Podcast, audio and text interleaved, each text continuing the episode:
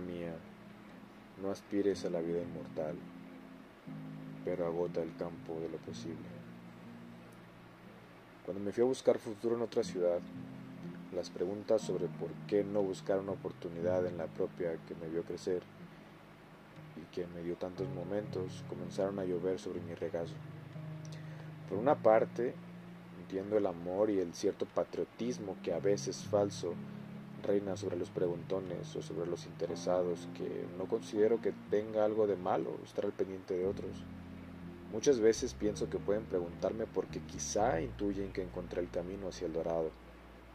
Ojalá sepan que se equivocan y solo estén ahí pretendiendo juzgar.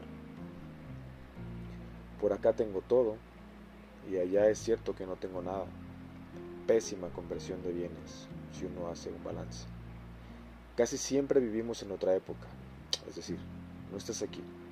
Estás viviendo algo que aún no existe, solo la esperanza de una figura que eres tú donde creas éxitos.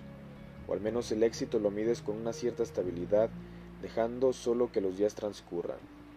Es cierto, no tengo nada aquí.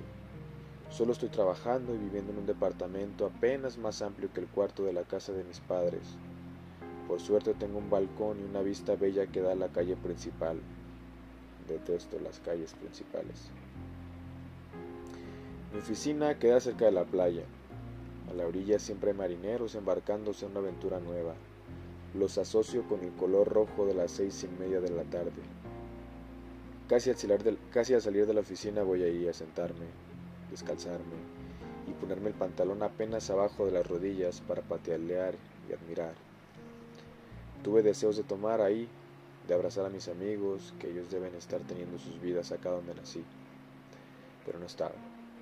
Si hubiera nacido en otra época, podríamos estar todos viviendo en la misma isla, aldea, viviendo la misma vida, estar siempre juntos. Pensé que estaría mal si bebía, hasta que reflexioné. Mamá no está aquí, así que fui a una licorería, así, descalzo, con mis zapatos, apuntando hacia donde se oculta el sol, y cuando regresé, aún estaban ahí. Metí mis pies al agua por un momento. Sabía que algún pedazo de vidrio se me puede incrustar en mi pie. Fue más bien esa idea de poder lastimarme la que me orilló a irme descalzo y luego exagerar síntomas para no ir a trabajar. Oh no, me dio gangrena, me tendrán que amputar el pie. Seré incapacitado de por vida y no tendré que trabajar nunca más. Fue gracioso y utópico mientras lo pensaba, e irremediablemente sucedió. Abrí la botella de vino y la comencé a beber, mientras pensé que mi vida sin una pierna no sería del todo agradable, sobre todo porque ahora no tendría nada mejor que hacer, y probablemente nadie sabría de mí, hasta que un fétido olor saliera de mi departamento y me encontraran sentado en mi sillón, muerto, con mi pierna verde, café o amarilla, por no tener nada mejor que hacer, y el aburrimiento me habría matado. Pensé que sería lastimoso para mi familia y amigos que se enteraran por los periódicos de este país sobre mi muerte. Murió por aburrimiento. Seguramente la gente que me quiere pensaría, pues que no se fue porque se quería divertir. Me dije a mí mismo, mientras las estrellas comenzaban a hacer sus primeras apariciones, que era momento de llegar a mi casa, ponerme alcohol en los pies para que se sienta, para que sienta que de verdad existo mirar al balcón y sonreír y hacer señas a los jóvenes que pasan por ahí vestidos con ropa del colegio.